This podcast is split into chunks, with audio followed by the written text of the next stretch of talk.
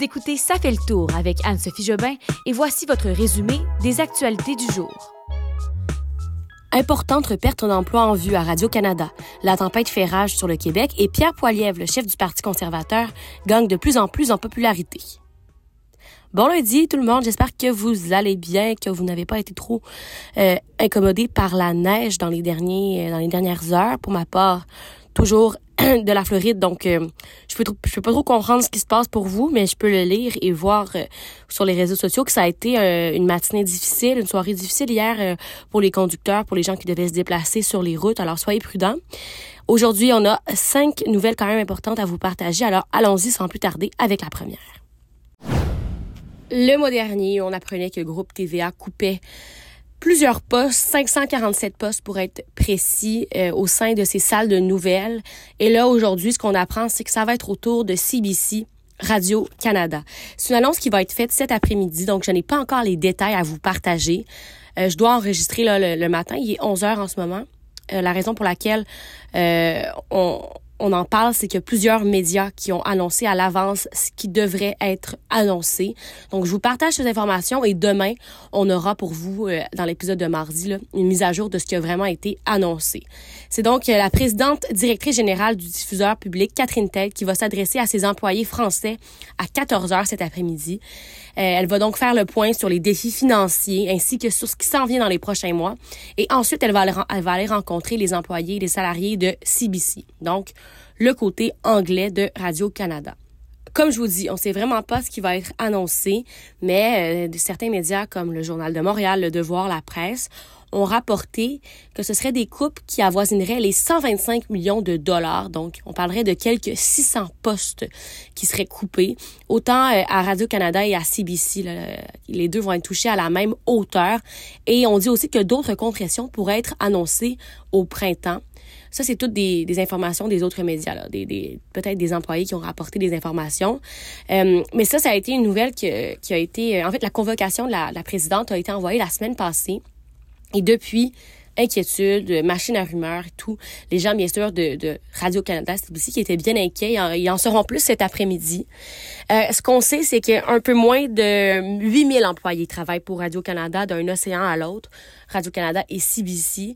Et euh, déjà, là, en octobre dernier, ça commençait à être un peu difficile. On avait appris que Radio-Canada arrêtait les embauches, donc un gel sur les nouvelles embauches, autant du côté français que du côté anglais. La raison, c'est que euh, il y avait un manque de 100 millions de dollars par année pour les trois prochaines années, donc on devait mettre une petite pause à ça.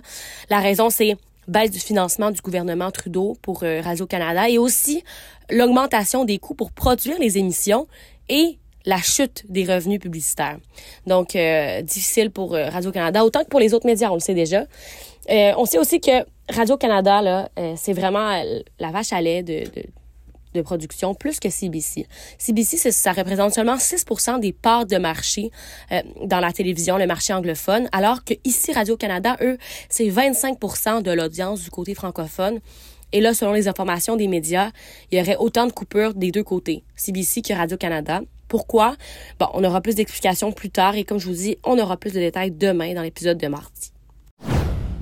Petite nouvelle météo parce que, bon, je le disais en introduction, ça n'a pas été une matinée facile pour les Québécois. Il y a eu jusqu'à 15 cm de neige qui sont tombés.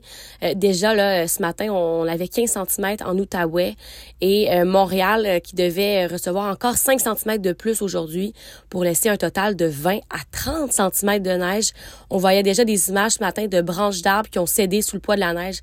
Ça, c'est pas facile quand ça arrive. Des fois, ça bloque des routes. Euh, à Gatineau aussi, c'est vraiment une grosse tempête là, qui, qui a commencé dimanche après-midi. On parlait de 2 à 3 cm qui tombaient à l'heure. Et euh, ça s'est un peu calmé lundi en matinée, là. mais la visibilité vraiment pas facile sur les routes pour Gatineau et pour partout un peu au Québec. Dans le centre de la province, il y a eu beaucoup de neige aussi de 10 à 15 cm en Estrie et en Beauce, des forts vents quand même de 50 km heure là, euh, qui ont causé des pannes d'électricité partout. Là, on parlait ce matin, on était rendu à plus de 105 000 clients euh, privés d'électricité au pire de la tempête. Donc, assez difficile ce matin. Des écoles, plusieurs écoles qui ont fermé. Et euh, l'Agence fédérale Environnement Canada a prévu ce matin 5 cm de neige pour la journée de lundi euh, en Mauricie, à Québec, à Charlevoix aussi, et peut-être un peu moins au Saguenay, étonnamment. Euh, mais il y a eu des vents très forts au Saguenay aussi. Pour l'est du Québec, ça a été un peu plus facile, disons, même s'il y a neigé aussi. Euh, Bas-Saint-Laurent, on parle de 2 à 4 cm et euh, temps nuageux, mais des petites éclaircies quand même. Alors une journée assez compliquée pour les conducteurs. Je vous rappelle de faire attention sur les routes. Euh, ce qu'on nous disait ce matin là, c'est euh, que la visibilité était très difficile un peu partout. L'ensemble des routes de la région de Montréal, du centre et du sud du Québec ont été enneigées et sont partiellement ou partiellement enneigées. On voyait les cartes du ministère des Transports du Québec là, euh, assez difficiles. Donc prudence et circulation là vraiment à vitesse ralentie ce matin. Euh, il y a une collision frontale à Sainte-Barbe. Il y a deux personnes, un homme dans la trentaine et un homme dans la vingtaine qui sont décédés, qui ont perdu la vie.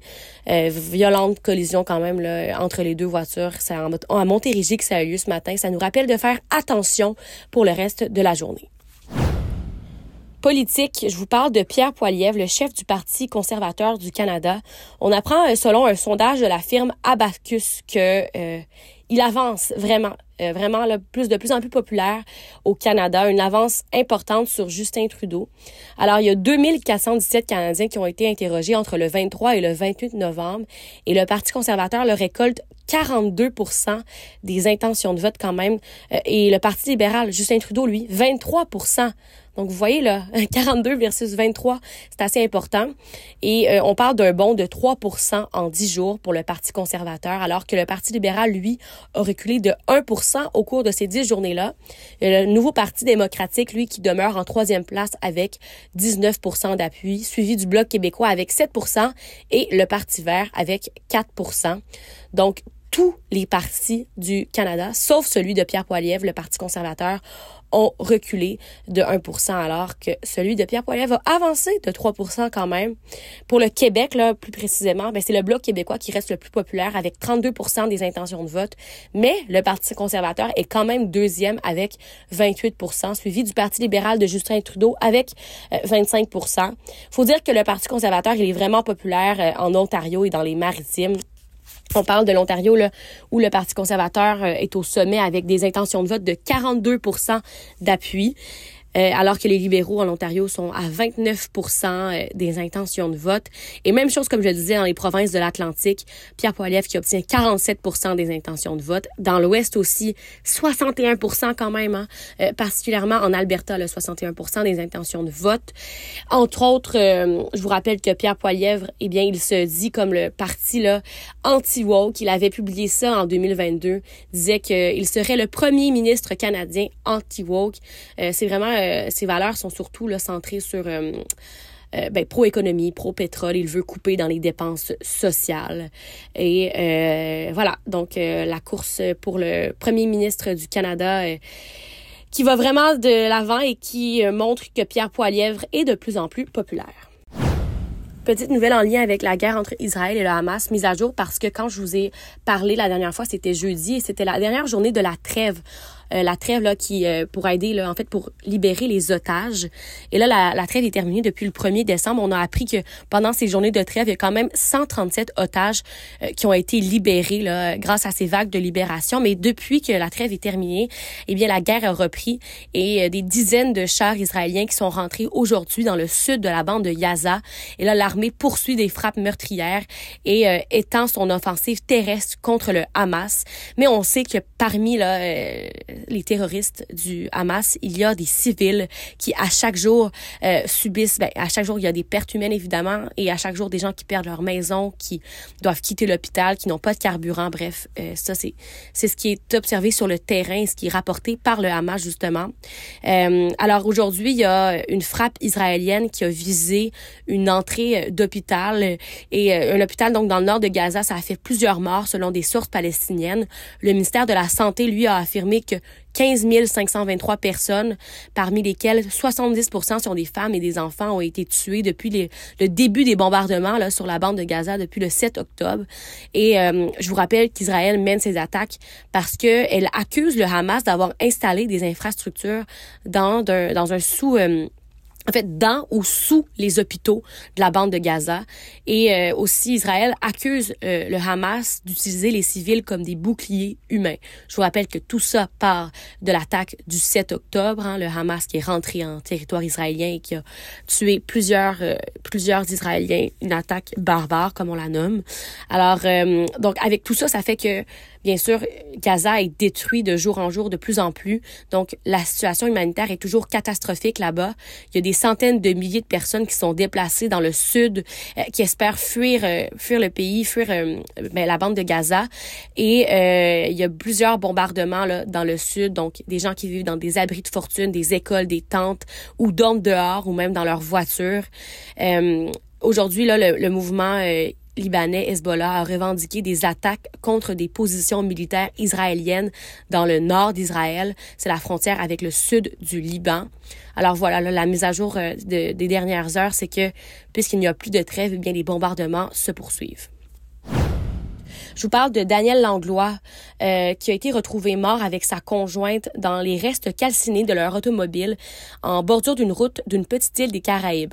Bon, ça s'est passé en fin de semaine, mais je vous en parle parce que euh, on, on, trouve, ben, on, en parle dans les médias québécois dans les derniers jours parce que Daniel Langlois, c'est une personnalité entrepreneuriale québécoise quand même importante, euh, quelqu'un qui a fait fortune là en développant des logiciels d'animation 3D qui ont utilisés dans des films de d'Hollywood, des films importants comme Jurassic Park, Harry Potter, Star Wars Matrix, bref, euh, un homme important pour le Québec quand même, un homme entrepreneurial. Et euh, samedi, il avait été porté disparu depuis quelques jours avec sa conjointe et finalement la police les a identifiés comme étant les occupants d'une voiture qui a été retrouvée calcinée la veille près de la ville de Galion. Là, c'est vraiment une petite île des Caraïbes, la Dominique. Et on apprend aujourd'hui que trois personnes ont été arrêtées dès samedi par la police locale. Donc, euh, ça a été officiellement un, double homicide.